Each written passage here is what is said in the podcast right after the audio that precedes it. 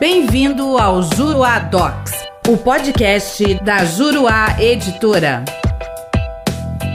Olá, tudo bem? Eu sou o professor René Hellman e neste podcast nós vamos falar sobre a coisa julgada e a relação jurídica de trato continuado. O artigo 505 do CPC estabelece que nenhum juiz decidirá novamente as questões já decididas relativas à mesma lide, salvo, no inciso 1, se tratando-se de relação jurídica de trato continuado, sobreveio modificação no estado de fato ou de direito, caso em que poderá a parte pedir a revisão do que foi estatuído na sentença.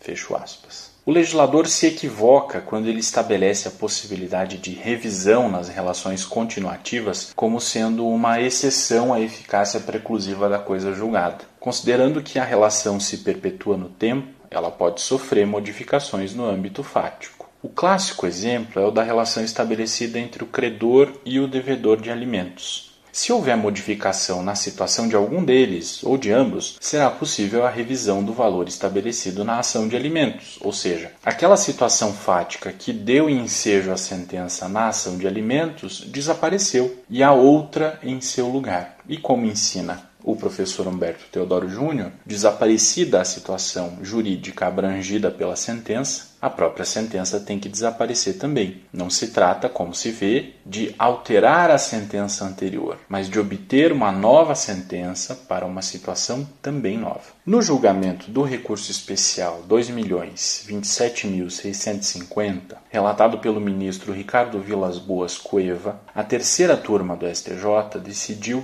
que, abro aspas, não faz coisa julgada sobre a integralidade da relação jurídica ou pronunciamento judicial que aprecia relações de trato continuado que sofrem modificações de ordem fática e jurídica no tempo.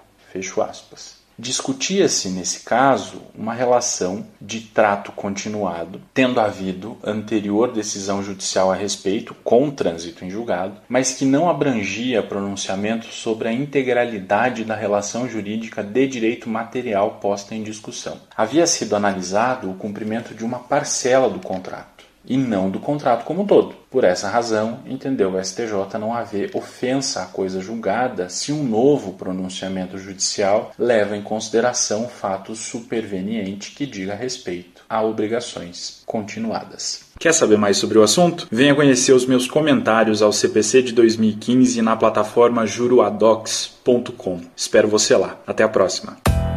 Nosso podcast fica por aqui. Com o Juruadocs, faça mais Faça melhor. Até o próximo.